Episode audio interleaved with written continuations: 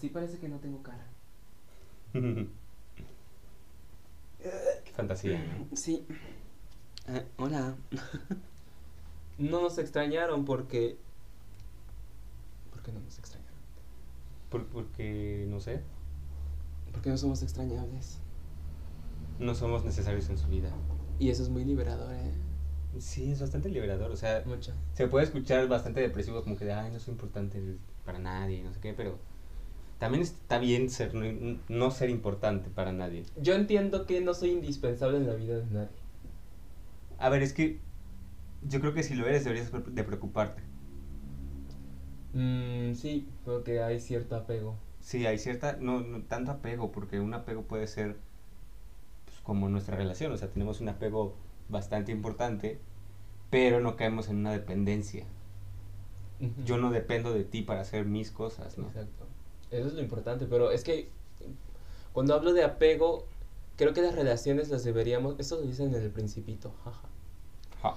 que deberíamos establecer relaciones a partir de el amor, no del apego. Por eso viene mucho sufrimiento, porque creemos que la otra persona es indispensable para nosotros y realmente esto es duro de aceptar, pero nadie es indispensable en la vida de nadie. Sí. Ni tu pareja es indispensable en tu vida. No, ni tus padres, ni... Nadie es indispensable. Nadie, nadie, o sea-.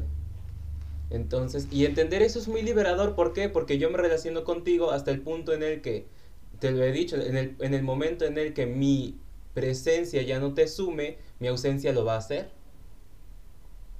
Y será momento de entender que yo ya no tengo nada para aportarte. Y eso es muy importante de entender y eso aplica para todo, para todas las relaciones que uno establece. Ay, sí, qué fuerte.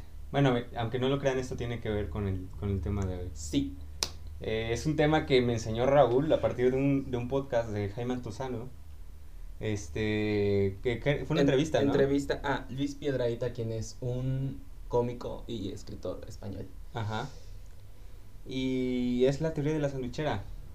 La analogía de la sandwichera. La- ah, sí, la analogía de la sandwichera. Sí. Entonces, espérame. Intro aquí. Ahí lo puse. Muy bien. Y el banner. Ahí también lo puse.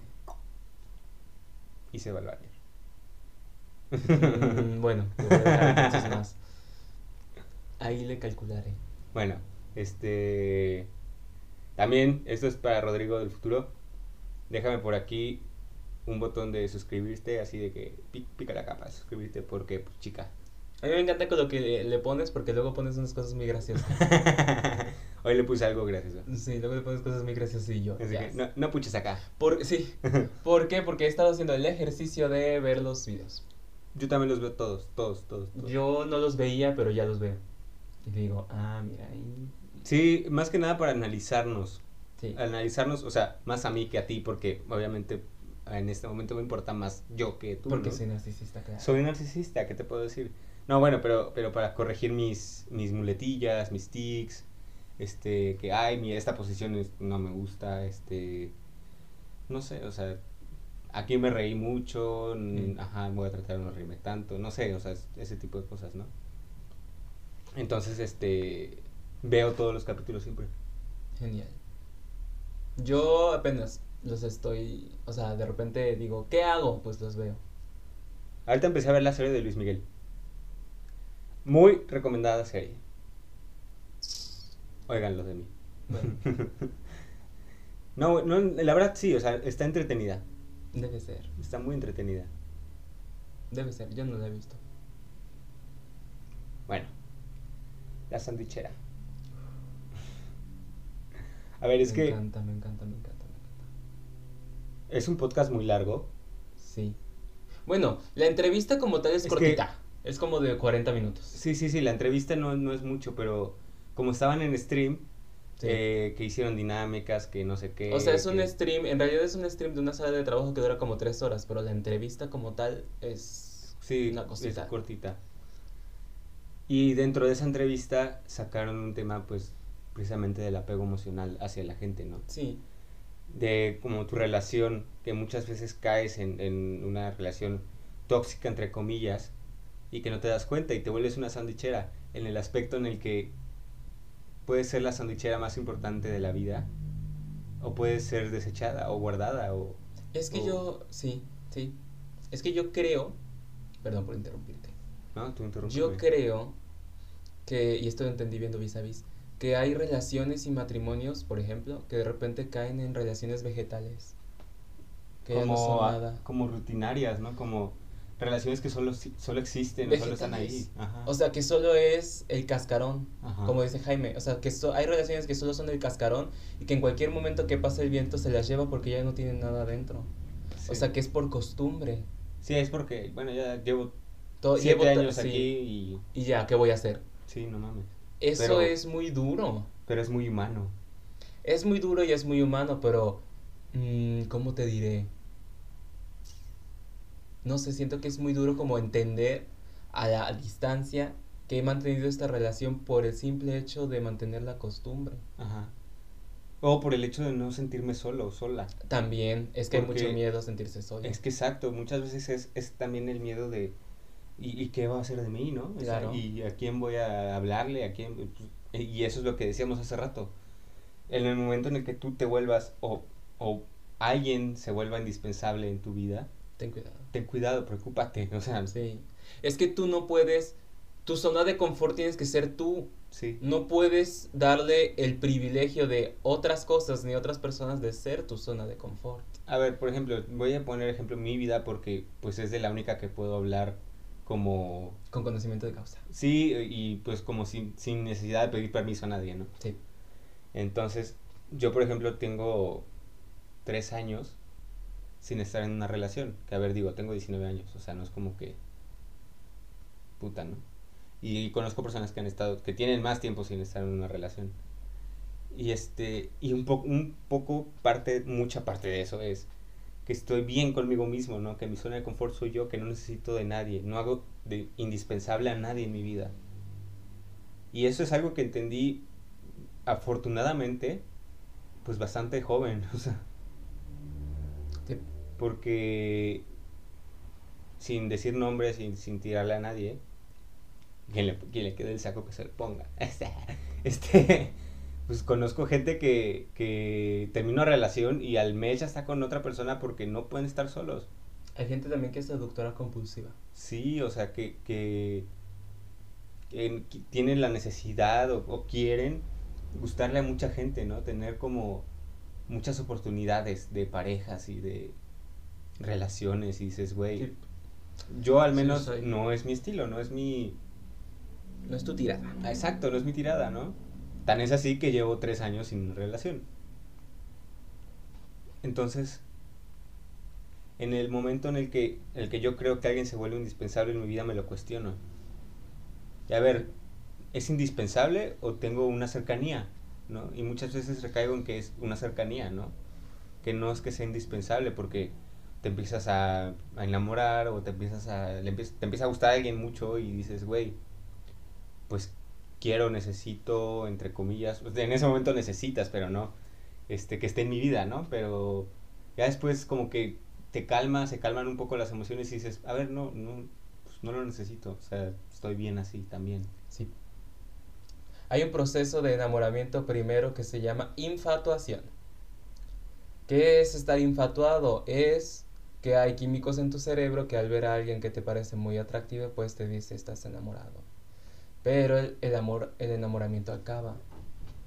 Este, esto lo escuché de una terapeuta que se llama Nilda Chiaraviglio, que gran persona muy inteligente. Me, me abrió mucho los ojos. El enamoramiento tiene que ver con descubrir lo más importante que hay en ti. Y no importa mucho de quién te enamores. Enamorarse tiene que ver con qué voy a aprender de, o sea, de esta relación con esta persona o, o de este enamoramiento que tengo, qué voy a aprender de mí. Cuando uno se enamora, eh, hay ciertos químicos que se segregan en la parte racional del cerebro y entonces no piensas con claridad. Ver, Por eso la gente dice, me largo con él. Sí, de cierta manera hay una impronta, ¿no? Te imprimes un poco en, en- en la otra persona, o sea, como lo hemos dicho, las cosas que te gustan es- es- son reflejos de ti, Claro. ¿no? O sea, tú, los demás, sí, las cosas que te gustan son reflejos de ti, pero tú ves en el otro de repente algo que tú quieres ser, ¿no? Y entonces en esa relación, por eso uno tiene que hacer este ejercicio de decir, ¿qué me está enseñando el otro? O sea, de este proceso de enamoramiento, ¿qué me está enseñando el otro? El enamoramiento, según esta terapeuta, dura aprox unos tres años. Después de eso, los químicos en el cerebro bajan. Ajá. Y entonces piensas con más claridad y es cuando la gente luego se da cuenta y dice, ¿qué hice? ¿Con quién estoy? ¿No? Eh, y es si no pasa cosa- eso, felicidades. Sí, pues encont- si no pasa eso, felicidades porque encontraste a alguien que, bueno, te hace feliz. Es natural, es el proceso que se, que, que se pasa, ¿no? También uno se enamora cuando eh, está como en situaciones difíciles de la vida. Así. Cuando no sabes para dónde y pum, te enamoras y sabes para dónde. Sí, te recargas en alguien, ¿no? Mm, te recargas en alguien, pero como que es el recurso del cerebro, es decir, necesito enamorarme de alguien para entender para dónde voy, qué voy a hacer. Sí, sí. Pues, Y entonces tienes de nuevo como una ilusión en tu vida y dices, pa' acá. Sí, sí, sí lo he visto. y es una cosa muy interesante y muy bonita de entender. Yo, por ejemplo, me la paso, yo siempre he dicho que la vida romántica no es para mí, pero me la paso viendo gente que digo, es que eres bellísimo, o sea, ¿Qué puedo hacer? ¿qué puedo hacer? Y no, no, o sea, simplemente las veo y digo, obviamente no se los digo, lo digo para mí. Es que eres bellísimo, no puedo hacer nada. Estás bien ahí, ya. Sí, y eso es bonito, es bonito entender que me he enamorado de personas y digo, ¿qué tienen que enseñarme? O sea, ¿qué voy a aprender de ello? ¿No? Sí. Eso es muy bonito. Entonces, ¿qué es la analogía de la sandwichera? A ver, muchas veces mantenemos cosas en nuestra vida por, eh, Por apego por emocional. apego emocional, por flojera, por desidia, por quien no, como quien no tira una sandwichera. Jaime ponía el ejemplo de que se ha mudado no sé cuántas veces de casa, tiene una sandwichera que nunca ha usado, pero guarda la esperanza De que algún día día, la- la va a utilizar. Sí. Pero, pues ese día nunca llega. Pero la tiene ahí porque le da pena tirarla. Y eso pasa... Eso a mí me pasa mucho. A ver, puede ser la persona que no tira la sandwichera o puede ser la sandwichera. Claro. Es ahí el punto. Es que yo tengo anotado unos puntos al respecto porque cuando lo vi dije, lo voy a anotar. O sea, puede ser tanto quien tira la sandwichera, quien la guarda. Puede ser una persona que se dedica a recoger sandwicheras porque también hay gente que le encanta recoger casos perdidos. Ajá. mucho ojito ahí que necesita una causa perdida para vivir. También hay gente que almacena sandwicheras como yo, Como yo. como yo. Ujú. Eh, y eso, o sea, mm, yo por ejemplo, fíjate, tiene que ver mucho. Esto es una cosa como fuerte. Yo le guardo a veces eh, un cariño ingente a cosas que no tienen sentido. Tiene que ver con que yo, cuando niño, sen- sentí, no es que la tuviera, yo sentí en cierto modo eh, como carencia afectiva. O sea, yo me sentía muy solo de niño y sentía que todas las personas me odiaban. Entonces, de algún modo, no, es que es- esto es fuerte, sí, pero es verdad. De algún modo extrapolo y por eso guardo cosas sin sentido. Ok. O sea, por eso les doy como un valor ingente a cosas bien estúpidas. Pero bien estúpidas. Y me ha pasado toda la vida y he hecho el esfuerzo por, bueno, eh, trabajarlas y... Pero yo creo que viene de ahí. Yo, por ejemplo, tengo muy poco apego a, a cosas materiales. Es que la libertad está en el desapego. Sí, yo tengo muy poco apego, o sea, de que, no sé, por ejemplo, cuando vendí mis juguetes, ¿no? O cuando los regalas. Ay, no lo encuentro ya. De que, a ver, sí, o sea, igual y la primera vez dices, ah, pues igual y nada más regalo lo- o vendo los que ya no ocupo, ¿no? Y pues vas creciendo y ya resulta que no ocupas ninguno. Entonces, este, pues mucha gente se los queda, ¿no? Como que, ay, pero pues el recuerdo o la chingada. O, o bueno, no es lo mismo un juguete con el que juegas, con el que sabes que, que, que lo ocupabas para lo que es, a algo que sea de colección. Eso es Claro. diferente, ¿no? Porque una colección pues tiene un propósito. Claro. Entonces, yo siempre he sido como, o sea, en la analogía de la sandwichera, yo sería quien tirara la sandwichera. Es que yo, yo he entendido una cosa y es que querer guardar algo de ti quiere decir que soy capaz de olvidarte. Ajá, ya. O sea, querer, querer apegarme y guardar eso quiere decir que tengo ver, la que- posibilidad de olvidarme Entonces de ahí ti. cuando, cuando te dicen eh, para el recuerdo, es literalmente para recordar eso sin que, o sea, que no se me olvide nunca. Pero también tiene que ver con que entonces de algún modo no lo guardas tanto en ti, ¿me explico? Sí. Lo verdaderamente importante no se olvida nunca. Sí, sí, sí, en eso estoy de acuerdo. Entonces, yo he- lo que entiendo con esto es, eh, tengo un apego emocional a esto porque sé que si lo dejo te voy a olvidar. Y no quiero olvidarte, ¿no? Pero tiene que ver con que no he trabajado lo suficiente para saber que tú no estás en esto. O sea, tú no vives en esto. Sí. Tú estás dentro de mí. O sea, tú vives en un espacio, en un huequito. Pero tú no eres esta cosa. Eh, en- entonces, eso es lo que yo he entendido y he trabajado. De decir, esos recuerdos no viven aquí. Viven aquí. O, O sea, aquí. no están ahí. O aquí. Sí. Es muy difícil. A mí, por ejemplo, en Shingeki no Kyojin hay dos personajes, Eren y Mikasa. Mikasa está enamorada de Eren, pero ha vivido siempre con él y es como su hermano, ¿no? Pero no son nada. En, un- en una parte de la serie, Eren muere. Y Mikasa está toda deprimida y, y decide pues casi suicidarse, ¿no? Pero en eso reflexiona y dice, no, no puedo morir porque si muero no voy a poder recordarte. Y yo, claro, Ah, su madre, qué, qué fuerte, güey. chica, muy fuerte. Y Ah, es como, como, claro. como hace poco eh, tuve ahí una situación, pero es como este rollo de... de pensé como en, en, en esto, no sé quién lo dijo ni en dónde lo vi, pero, pero sé que alguien más lo ha visto, de, a ver, morirías por mí y no, no moriría por ti. Viviría por ti, porque Exacto. morir es muy fácil, Exacto. vivir es más complicado, ¿no? Y dije, a la madre, o sea, es que... Es que sí, güey, o sea...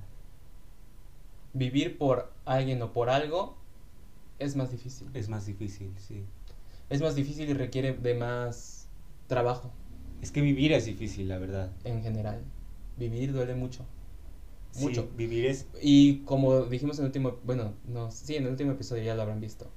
La gente vivimos muchas veces en el ideal, Sí. no en la realidad, porque la realidad duele y duele muchísimo aceptar la realidad. Cuando haces el trabajo de aceptar la realidad, puedes un poco resarcir el dolor, pero sigue doliendo. Yo, vivimos en el ideal. Yo idealizamos todo, todo, todo, a personas, gente, cosas, todos idealizamos y de repente las vemos y nos damos cuenta que no son así y todavía nos enojamos. Hmm. Y es un trabajo muy difícil porque cuando empiezas a proyectar desde niño, siempre. Pero es eso, si yo muero no voy a poder recordarte, no, entonces no voy a morir. Esa es la, de- la- a- esa es la decisión a la que llega a mi casa. Y dice, yo no puedo morir porque si me muero no voy a poder recordarte, Eren. Y es una cosa maravillosa, Poética. muy poética. Me gusta. Sí. Y hay mucho, o sea, te digo, la libertad está en el desapego y en el desarraigo. En saber que no importa dónde estés ni con quién estés, o con siempre quién, hay... o con dónde estuviste y con quién estuviste. Exacto. Siempre hay gente con la que compartir. Sí. A ver, mo- somos cuántos billones de gente en el planeta, como 7 mil billones, algo así. Entonces, güey, o sea, ¿para qué Sí. aferrarte a alguien, no? O a algo. Sí. Hay muchas cosas. Hay muchas cosas y hay mucho tra- trabajo emocional detrás que hay que hacer. Sí, a ver, es que esa es otra. Nosotros lo hemos dicho, y lo- creo que se los dijimos bastante en los primeros capítulos y no lo hemos repetido, pero vayan al psicólogo, por favor. Este, o sea, aunque no lo crean, muchas veces, aunque digas, sabes que estoy bien, no necesito ir al psicólogo, sí necesitas, güey. Esa es canasta básica. Sí, debería ser canasta básica. Yo, sé que a veces, muchas veces no hay el, la oportunidad económica, del tiempo, de lo que sea, ¿no? Pero en serio, o sea, no sé, o sea, dentro de sus posibilidades, por favor, vayan con un profesional. Sí, Hablen de este tipo de cosas, de trivialidades, de, oye, es que me siento solo, aunque no Es estoy que- solo. Oye, es que me, me, claro. me duele que, que la gente no me ponga atención. no sé, o sea, Es que es casi una necesidad biológica tener a alguien con quien hablar y alguien que te escuche. Es casi una necesidad biológica. Mm. El niño que llora y es ignorado rápidamente desarrolla un tipo de apego que dice, si lloro, o sea, es tan fuerte la, la ignorancia, la, mm, ¿cómo se llama? La indiferencia es una forma de violencia muy dura. Es tan fuerte que el niño entiende rápidamente, si lloro no me hacen caso, y es tan fuerte no me hacen caso que dice, ya no lloro. Y entonces le vienen un montón de problemas emocionales. Es, es, es fuerte de entender, sí. Pero tú tienes que hacer el trabajo. Y todo, todos, todos creen que terapia es como... Bueno, yo nunca he ido a terapia, ¿eh?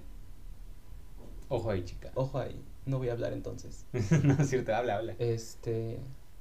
A ver, yo entiendo una cosa. Quienes me educaron llegaron al punto donde su conciencia les permitió, donde su nivel de conciencia les permitió.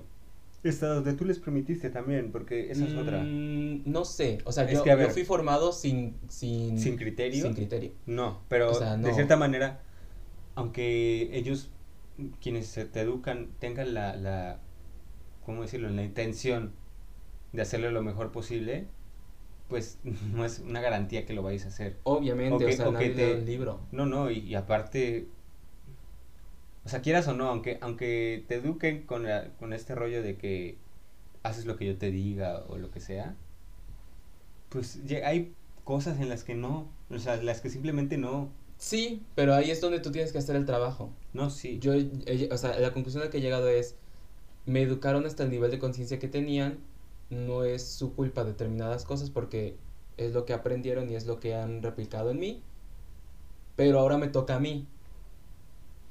O sea, hasta ahí, hasta aquí llega, llegó el, el nivel, o sea, me explico, o sea, su limitante llegó hasta aquí, no podían hacer más porque, porque no está dentro de sus herramientas, o sea, no está dentro de lo que aprendieron y no es su culpa. Pero ahora me toca a mí, adulto, hacerme responsable de, eh, de mi niño interior. Me toca a mí darme lo que yo quería. Ay, hace poco vi, leí en un artículo este ejercicio que hacen muchas veces, más que nada en personas mayores, mayores me refiero, no sé, de 50 para arriba, que digamos, pues los tiempos y la sociedad evolucionan, ¿no? Y tienen arraigos muy, pues muy fuertes y pueden ser muchas veces perjudiciales, ¿no? No sé, por ejemplo, el machismo, este, este, estas ideas como más arcaicas que, que ya no se manejan. Y entonces lo que hacen es decirles que compren un muñeco y que impriman su niño interior en ese muñeco. Y entonces que eduquen a ese, a ese muñeco, le hablen, le platiquen, que, que eso también está muy raro. Y pues, este, que, pero a ver, bueno, es un ejercicio bastante válido, ¿no? Este, que, le, que le hablen, que le eduquen y que a través de eso ellos se vuelvan a educar a como ahora ya les, pues necesitan ser educados, ¿no? Porque muchas veces, pues como tú lo dices, los que nos educan, pues hasta donde llega su conciencia pueden hacerlo, ¿no? Exacto. Pero no, o sea, ¿cómo, yo cómo voy a saber cómo evoluciona el futuro y la sociedad y, y la historia en 20 años? Y que tal vez lo que yo te enseñe ahora esté mal en 20 años. Y lo tienes que hacer por las futuras generaciones. Ya sea que tú tengas hijos, a lo mejor no tengas hijos, pero a lo mejor tengas sobrinos. No tengan hijos. Y tengas- Hacemos muchos. O sea, a lo mejor tengas a, a alguien, a alguna infancia que quieras mucho. Y entonces de algún modo, no es que se vuelva tu deber, pero de algún modo tú tienes que trabajar para que esa persona no, no crezca con los problemas a lo mejor que a ti te afectaron.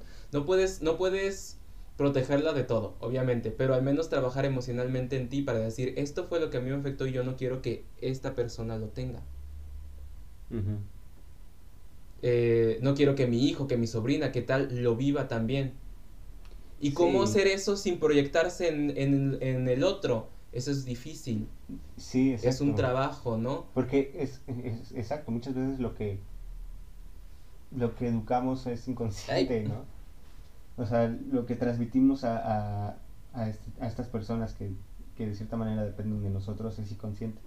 Sí. Es como nos educaron a nosotros y a ver, en su momento puede que hubiera estado bien, pero ahorita ya no. A ver, sea, vas a traumar a tus hijos y ni modo. No, no va a ser tu intención. No va a ser tu intención. No lo va a ser. Pero los vas a traumar. Es el trabajo de uno decir, no quiso hacer esto. Pero esto fue lo que resultó. Lo entiendo. Lo perdono. Lo asimilo, lo trabajo en mí. Bueno, vamos para adelante. Y entonces trabajas para no replicar lo mismo en otra persona. En otra persona que te importa, que tú quieres. Sí. Pero eh, todo esto de los apegos emocionales tiene que ver mucho precisamente con la sandwichera. O sea, no crean que nos fuimos por las Sí, ramas como no. siempre. No, no, tiene No, mucho no. que ver con la sandwichera porque cuando yo lo entendí, dije, claro. O sea, es que yo no quiero tener más relaciones sandwicheras. O sea, porque yo guardo, guardo muchos apegos con las cosas, muchos apegos con las personas también. Y uno vive muy mal. O sea, se vive con una angustia muy extraña. De, ay, voy a perder tal cosa, ay, voy a perder a tal persona. A ver, Por- ¿y qué tan malo es perder cosas o personas, no? A ver, duele mucho. Sí, duele. O sea, pero ahí está el rollo. Duele porque te apegas o duele porque, no sé, vives en el ideal. Claro. Pero, pero en realidad, ¿qué tan malo es? Es que nada es, o sea, no existe lo bueno ni lo malo. No A ver, esto es muy fuerte. Lo que estás diciendo es muy fuerte. Es que no existe. Es que, a ver, si... si, A ver, hay maldad en el mundo, obviamente yo, la yo hay. creo Yo creo que, que lo bueno y lo malo es una construcción social. Obviamente.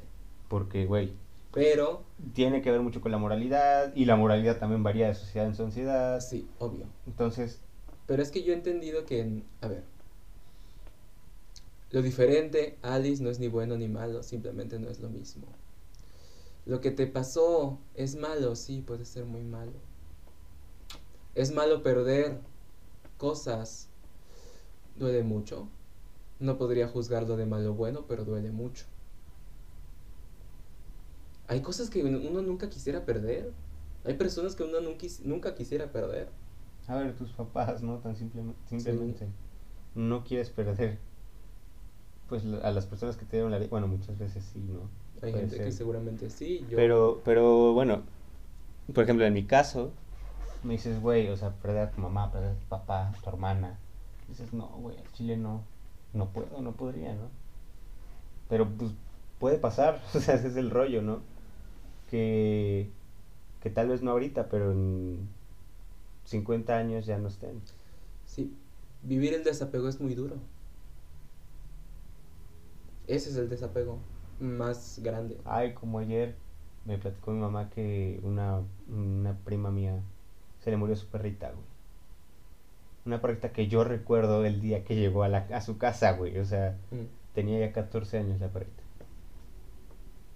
Y yo sentí muy feo porque, porque, pues ahorita tengo una perrita yo también, ¿no? Y dices, güey, no quiero que llegue ese momento. No, dices, es, es un ser en el que he plasmado muchas emociones que nos hace compañía porque, a ver, nosotros a Perla le hablamos, güey, o sea, le platicamos cosas, pinche Perla no se nos queda viendo y nos mueve la cola, pero pues ahí está, ¿no? Y en el momento en el que falte, pues va, va a ser muy duro, pero Sí. pues Es que es como dice Nayua, a morir nos deberían enseñar en la escuela. Tenemos mucho miedo a morir. Mucho. Es normal, es natural. Tenemos miedo a morir y el miedo a morir también viene, hay miedo a morir en la vida de los demás. es que el miedo a morir viene del miedo a vivir. Sí, es proporcional. Quien tiene miedo a vivir, bueno, naturalmente tiene miedo a morir. Porque quien vive plenamente no tiene miedo de morir en cualquier momento. en cualquier segundo, sin importar lo que haya alrededor o lo que deje, porque siempre hay cosas pendientes. Sí. Pero hay ese miedo y hay el miedo de desaparecer de la vida de los demás. De repente Que no yo- necesitas morir para desaparecer de la vida de los demás. No, pero hay miedo de desaparecer de la vida de los demás. Picasso le pagaba no sé cuánto a cada una de sus ex esposas. Un poco por miedo a desaparecer de la vida de ellas. Pero yo también me he dado cuenta que de repente tengo miedo de desaparecer de la vida de los demás. Y digo, ¿qué ego tan grande tienes? Qué huevos, ¿no? Sí, o sea, ¿qué ego tan grande tienes? Como para creer que eres... o sea, tú crees que eres importante para, para los demás. Es como... O tan importante para los demás como, nada. Y eso es un trabajo también que se tiene que hacer. De desapego, de decir... Tienes que no querer ser la sandwichera y tener el valor para tirar la sandwichera. Hay mucho valor en decir, esto ya no va para ningún lado. Es, o sea, es mejor que ya, hasta aquí. Agradezco lo que me enseñaste, agradezco el tiempo compartido contigo, pero ya, no vamos a ningún lado. O sea, estamos aquí, estancados. Y no hay nada que podamos hacer. A veces las, las relaciones se estancan y hay cosas que se pueden hacer. Pero hay veces en las que tú sabes que ya no, que ya no hay nada más que hacer. Y lo más sano, duro y difícil es tomar la decisión de decir, hasta aquí. Porque es, es que te quiero tanto que quiero que seas feliz y quiero que, que, que conozcas a otras personas y puedes ser más feliz con otra persona. Pero si estás aquí, estoy siendo muy egoísta porque te estoy manteniendo cuando ya no hay nada que pueda darte y ya no hay nada que tú puedas darme a mí. Eso es muy duro de, de aceptar y de entender y de decir y de hacer. Pero en las relaciones en general, creo que es lo más sano que podríamos hacer. Y que deberíamos.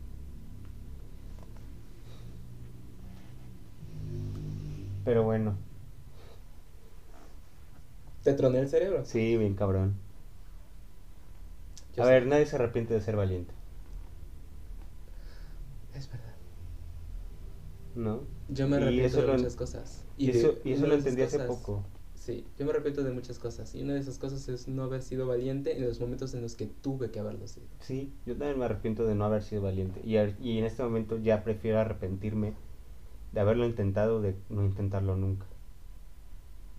Es verdad. Muy, muy verdad.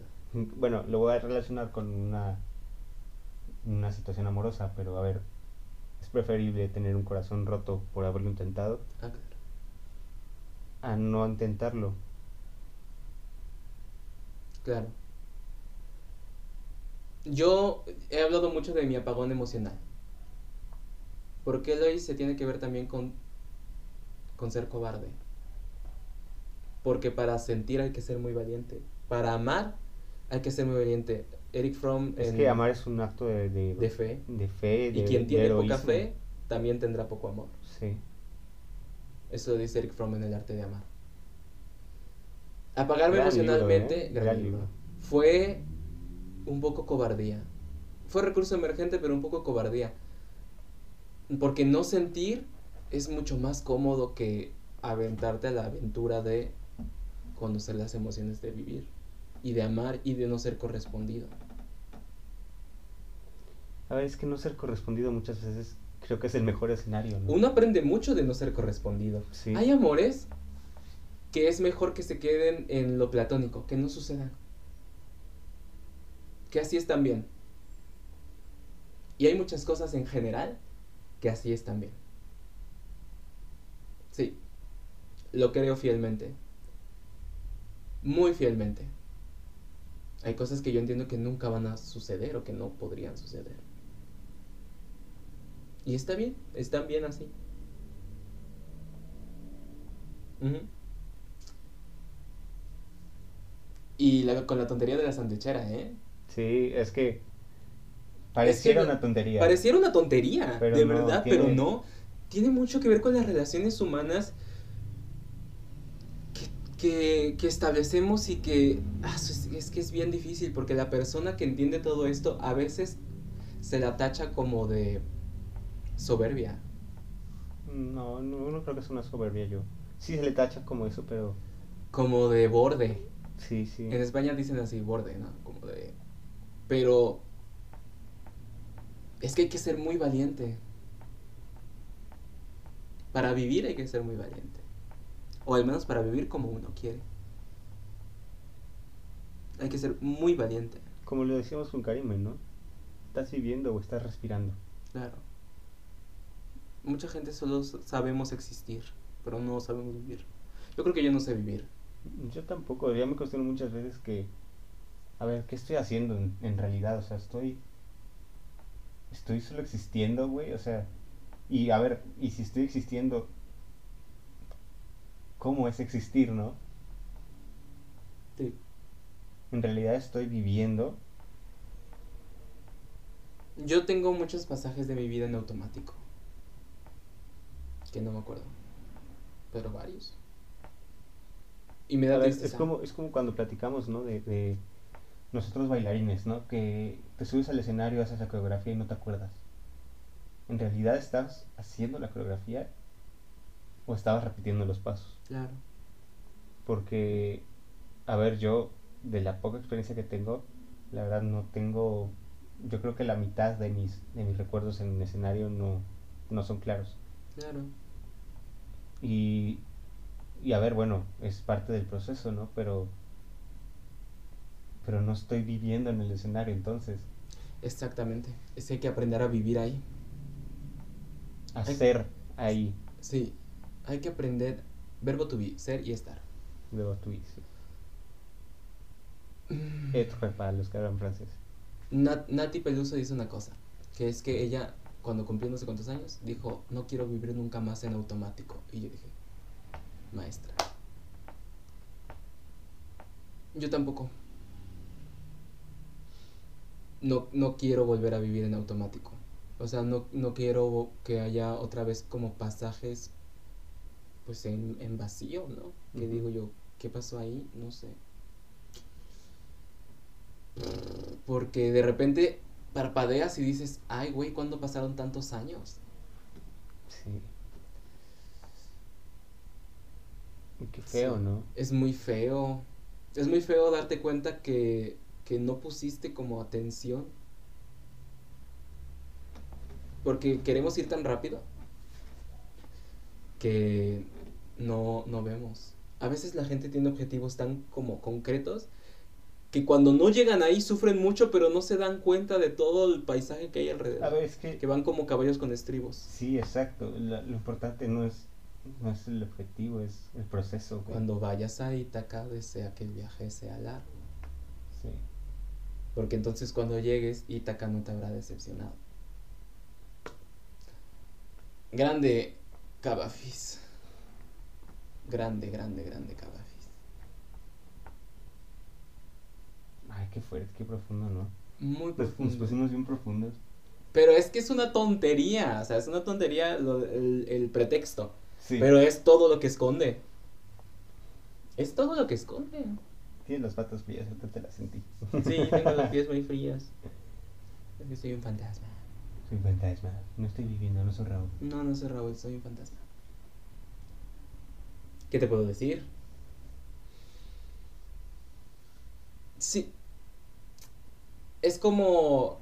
A mí me impresionó mucho el ejemplo que pone Luis, que dice, como en las reuniones de antiguos alumnos, que tú piensas que va a ir tu amigo Juanito, pero no va Juanito, va un señor que ya es gordo, calvo, y tú dices, ¿qué? Y te das cuenta de que tú tampoco eres tú. Sí. Es como...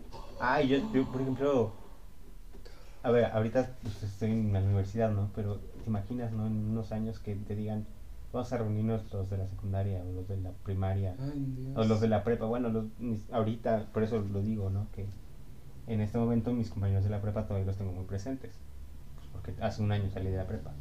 Entonces, pues no es como que haya perdido tanto contacto, pero imagínate en 20 años, vamos a reunirnos de la prepa, ¿no? Y ver a mis amigos, amigas, que ya no son los que yo conocí, ¿no? Exacto. Ya no Qué fuerte, porque, es muy fuerte. porque tú tenías idealizada precisamente una idea de alguien y llega el momento en el que en el que ves en realidad a quién estás viendo ahora, porque tal vez en ese momento sí estabas viendo al, verdadero de ese momento, pero ahorita ya no. Como, como lo dijiste tú algún día. Sé tú mismo, más no el mismo. Sí, nunca seas el mismo. Y hay gente que de repente se despierta un día, voltea y dice, yo no me casé con este.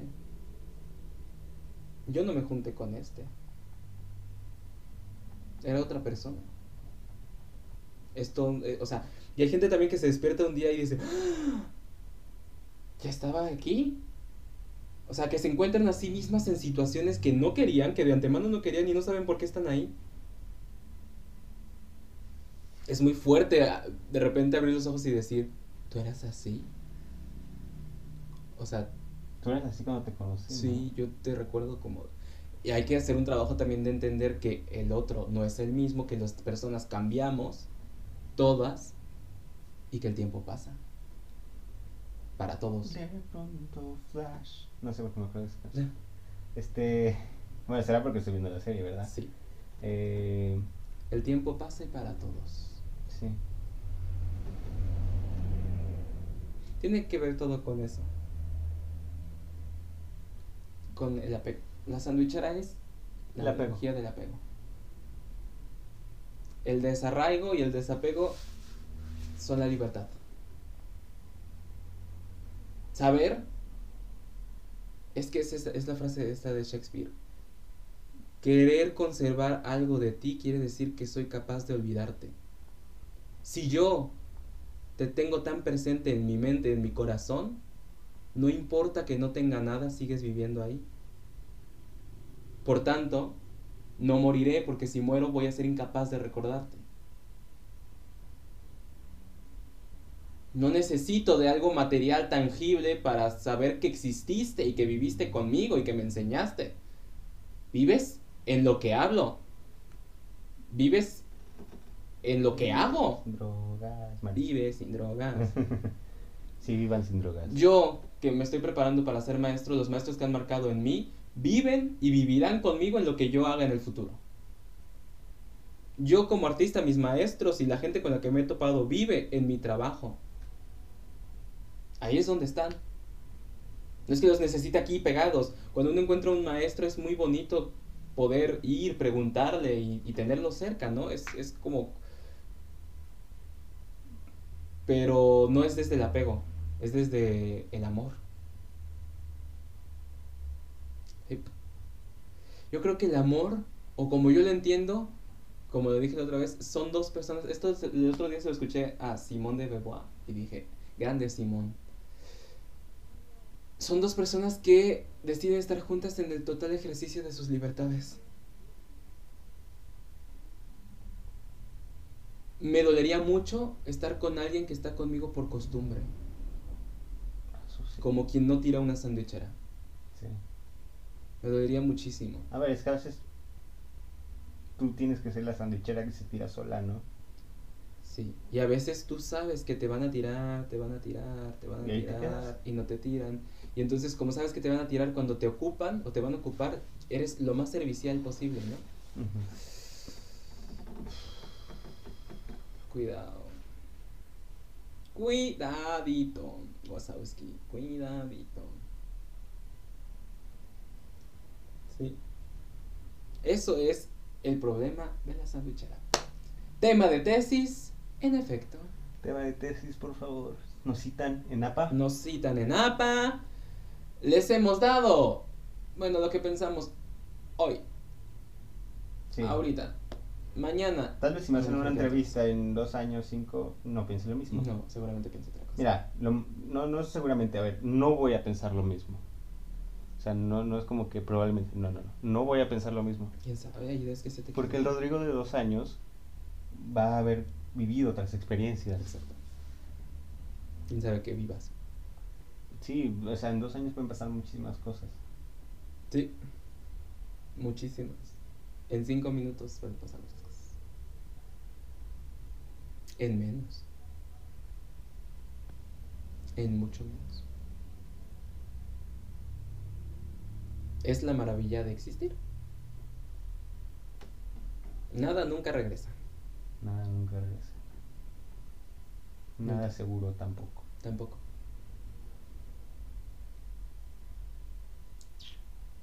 Muchas Así. veces el humano busca eso, ¿no? Busca una certeza en lo que hace y en lo que va a pasar. Como dice Haruki Murakami, ¿acaso había un deseo más genuinamente humano que desear una segunda oportunidad en algo? Yo cuando lo leí dije, no. No. Es que tiene tanta razón. Güey. Es que tiene tanta razón. Yo he deseado con todas mis fuerzas volver a vivir algo, o sea, tener una segunda oportunidad en algo. Y sabes qué, eso no sucede. Pocas veces tienes otra oportunidad en la vida. A ver, y no es la misma Y no oportunidad. es la misma. Es otra oportunidad nueva. Sí, Es que esa es la situación, ¿no? Es como, a ver, tenías la oportunidad de tener este trabajo por X o Y razón, no la aceptaste, no la aprovechaste. En el futuro puede que tengas la misma oportunidad, con el mismo trabajo, el mismo jefe y todo, pero a ver, es otra situación, no es la misma, o sea, no puedes repetirlo. Y, y eso pasa muy pocas veces, ¿no? muy pocas veces. Por eso uno tiene que tener la certeza de que, bueno, va a poder tomar la siguiente decisión, ¿no? De decir, me equivoqué, voy a tomar otra decisión. Sí. Voy a lo que sigue. Entender eso también es un trabajote. Somos muy de lamentarnos. Porque fíjate, esto lo acabo de entender y lo digo mucho. Esto lo escuché de Abraham Seransky. Lo cito mucho porque he investigado de él. Algún día me voy a ir a entrenar con él, lo sé. Porque este es el tipo de cosas que yo quiero hacer. ¿no? Él dice que los seres humanos nos hemos eh, empeñado mucho en plasmar el dolor y no tanto el placer, el gozo. Entonces, creemos que el sacrificio y el, ajá, que el sacrificar cosas nos va a llevar a donde queremos y no es así. Lo que realmente te va a llevar a donde quieres es el disfrute, es el gozo. El bailarín nunca va a poder alzar la pierna más alto hasta que no sienta el placer tremendo de alzar la pierna más alto que nadie. Si no siente eso, nunca la va a alzar. Nunca. Tiene que ser un placer interno. La maestra, la maestra Liliana, esta es una cosa que me encanta, me encanta, me encanta repetir. Y me la repito para ver si me entra en la cabeza. Un día le preguntó, o sea, el maestro estaba viendo unas fotos suyas. Y le preguntó, ¿qué eres capaz de hacer por la danza? Y ella respondió, todo. Yo soy capaz de que se me abran los pies y me sangren, de sudar hasta ya no poder más, y de seguir y seguir y seguir bailando, ¿no? Entonces el maestro le dijo, eso es un poco tonto, porque tu cuerpo es tu herramienta de trabajo. Si hoy lo sangras, si hoy lo lastimas, ¿con qué bailas mañana? Mejor, abre una brechita en tu corazón y deja que por allí entre y salga luz y desde ahí baila. Yo cada que lo digo es como, claro, ¿yo para qué quiero sufrir? O sea, ¿para qué quiero sufrir haciendo lo que se supone que, que amo, no? Pero esa es la pregunta, ¿para qué quiero sufrir? Es muy fuerte de entender esto, ¿eh? ¿Para qué me quiero flagelar, no? Sí. Es que es, Ay, es que, es que sí, o sea, es que muchas veces ay, buscamos como este sufrimiento para poder sentir algo, güey, porque no sentimos nada. sí, es verdad. Y como, a ver, sí, ¿por qué no nos preguntamos y por qué en vez de sufrir lo gozo, lo disfruto, ¿no? Me guardo, me, me, me cuido para que el día de mañana pueda seguir haciéndolo, en vez de Exacto. darlo todo hoy y que mañana tal vez no pueda. Es que ahí es donde estábamos al principio, que dices, una cosa es morir por la danza y otra cosa es vivir para ella. Sí. Dejarlo todo y voy a, voy a sangrarme los pies es querer morir por la danza. Pero la danza no quiere que te mueras por ella, quiere que vivas para ella. Y eso es más difícil. Y eso es mucho más difícil. Porque eso involucra que tengas que ser un profesional del cuerpo y de tu estudio y hacerte cargo de ti. Porque la danza no quiere que te mueras para ella, quiere que vivas. Lo mismo que las relaciones en sí. Tus hijos no quieren que mueras por ellos, quieren que vivas por ellos. Que te trates, que, que seas feliz, que encuentres la plenitud y la calma. Eso es lo que la gente, lo que quiere. Las relaciones de amigos también. Ay, no, es que yo me desvivo por... ta-". No. Yo creo que, por ejemplo, tú y yo estamos, ok, ahorita caminando por aquí. Pero estamos caminando juntos porque, ok, hay eh, el amor de la amistad que, ok, vamos en esta senda.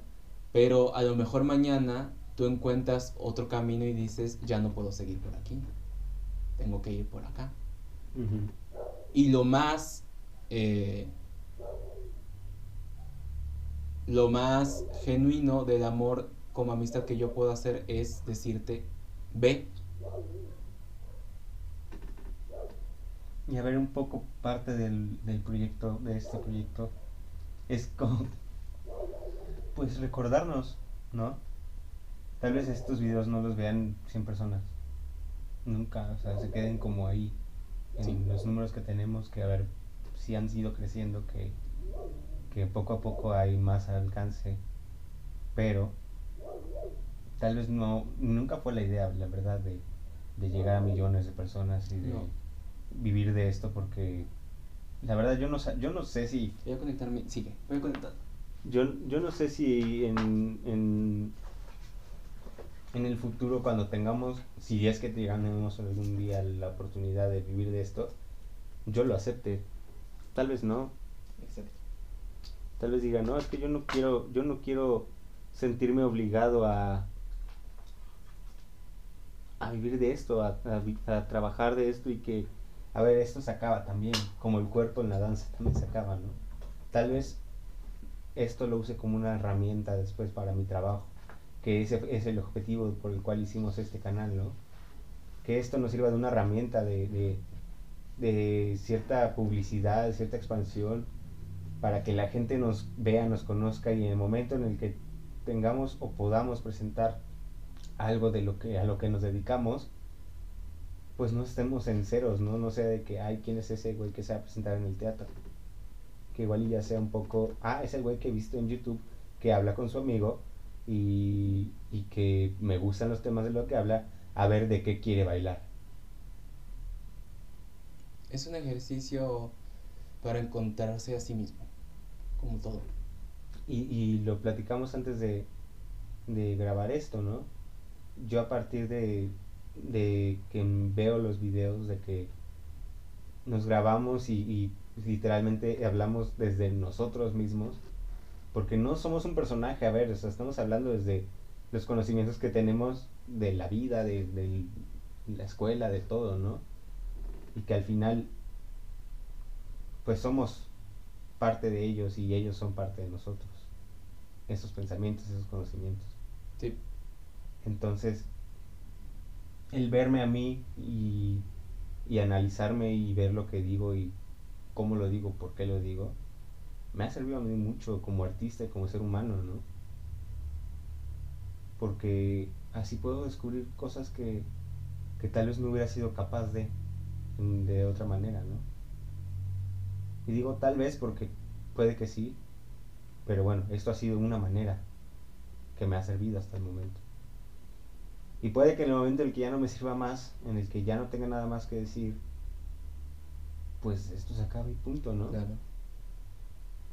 Y lo más sano será los dos entender que mm,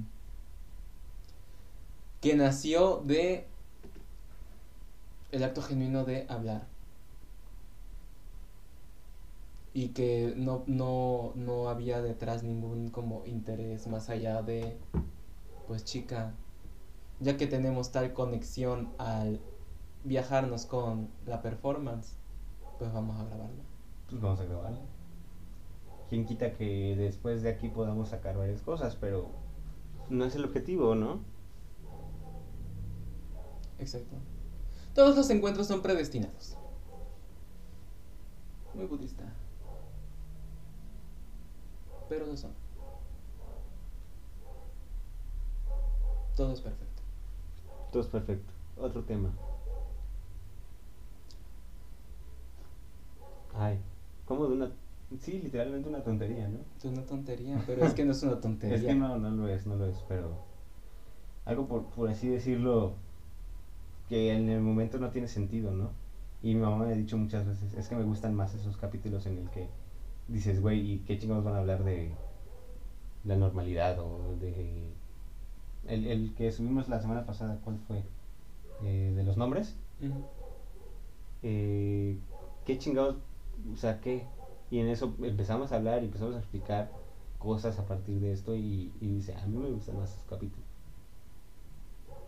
Es que todo está relacionado con todo. O sea, el mundo guarda relaciones entre sí muy interesantes. Y cualquier suceso es interesantísimo de ver y de profundizar. Uno entiende a veces cosas de la vida en cosas bien simples.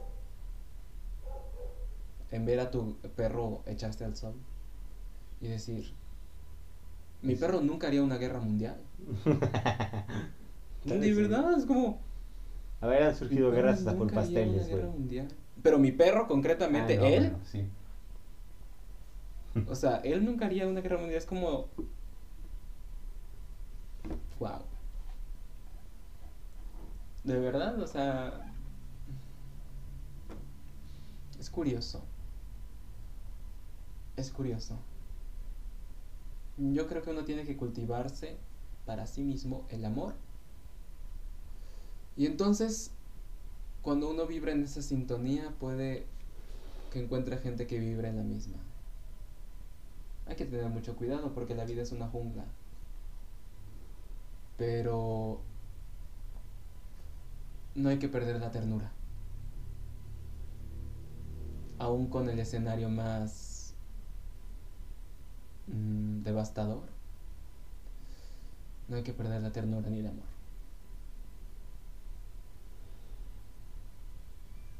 Sí. Bueno, Y que el estado, yo creo que verdadero del ser humano no es estar enamorado, sino estar en calma, si el amor te da calma, bueno. estar en paz. Pero no puedes amar, puedes amar, pero amar eh, con turbiedad, uy, cuidadito. Si amas desde la tranquilidad y desde la paz, uno vive la experiencia mejor. Concentrarse no es ensimismarse. Concentrarse es tener dominio de todas las cosas alrededor. Es poder percibirlas. Eso es concentrarse. ¿Han hecho la, el intento de meditar algún día? Yo sí, yo llegué a, a cosas muy profundas meditar. Yo también. Hay un estado donde ya no puedes abrir los ojos, yo llegué ahí. Yo también he llegado a no poder abrir los ojos. O sea, de que lo intentaba y no podía. Yo he llegado ahí. Después lo dejé, pero sí. Pero bueno, creo que demasiada performance por hoy. Mucha. No sé cómo dije lo que dije. No, yo tampoco. No sé. Pero Creo que era algo que tenía que sacar, ¿sabes? es que este- como que esta temporada ha sido muy catártica. Sí. Yo en lo personal estoy teniendo un viaje personal de descubrimiento, sí, de construcción. No de deconstrucción, sino de construcción. Creo que se nota. Y eso es, eso es. Eso es lo que estoy viviendo y, y no sé, creo que me gustan las conclusiones que llego, me han dado mucha calma y espero tener en el futuro más calma. Claridad. Como el agua. Pin. Bueno, señores y señoras mamarrachos. Mamarrachas. Te quedaste como... Por eso me rompí ahorita. Te quedaste como... Sí, sí, sí, sí. Y ahora ya llevamos una hora hablando de una sandwichera. O sea. Pero nada, espero que les haya gustado. A mí me gustó bastante. A mí también. Eh, por favor, déjenos en los comentarios cosas, no sé, lo que quieran. O sea, nos quieren mentar la madre, miéntenos la madre. Para eso tienen Instagram, tienen YouTube para comentarnos, tienen. Bueno, hasta Twitter no, pero. Pero. Puede ser que. Sí, no En sé. momento. Bueno, todo está en la caja de descripción. Eh, pues nada, Coño, no puedo. Bueno, este fue el capítulo 32, creo. no sé. Sí, creo que sí. Pero bueno, los vemos el siguiente domingo. Eh, vayan a terapia. este, lean, no sé, El arte de mar. El arte de amar. Eh, escuchen, a ver, alguna recomendación musical. Eh, mm, el último primate de Nayan Imri. Ok. Yo les voy a dar este... Mm, así es la vida de caprichosa. Ah. Así es la vida de elefante. Eh, entonces, pues nada, arriba las jaivas, arriba el chile seco, arriba los pambazos. Y nos vemos. Adiós.